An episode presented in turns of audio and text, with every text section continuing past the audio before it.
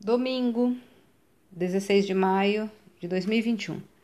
A leitura do texto bíblico está no livro de Mateus, capítulo 7, dos versículos 24 até o 27. O título de hoje é Fundamental.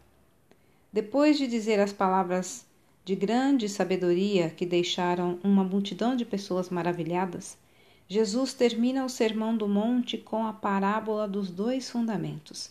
Fica claro que ele quer que os seus ouvintes não apenas achem bonito e interessante o que ele acaba de ensinar, mas que coloquem o ensinamento em prática.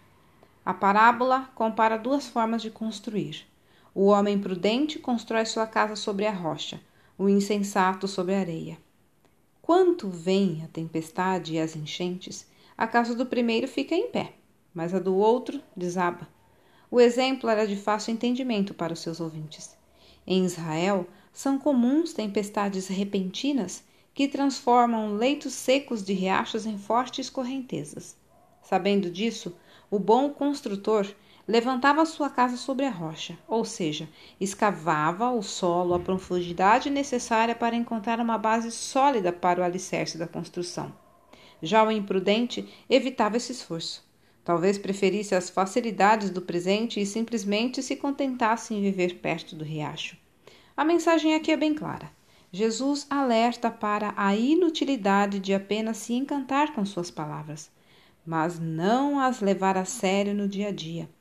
Quando vêm as dificuldades, a areia, que parece sustentar a vida, é lavada pela água e a casa tomba. Mas para quem dá atenção a Jesus e baseia seu modo de viver em seus ensinos, descobrirá na hora da tempestade que a rocha, o próprio Cristo, dá a sustentação necessária para manter-se de pé. Assim, construir a vida sobre Jesus e suas palavras traz firmeza e resistência para enfrentar as adversidades e tempestades do tempo presente. Para quem se mantém obediente a Jesus, essa segurança dura até o final da sua vida. Olha, quem quer construir uma vida que dure para sempre, recolhe ao melhor alicerce possível: Jesus.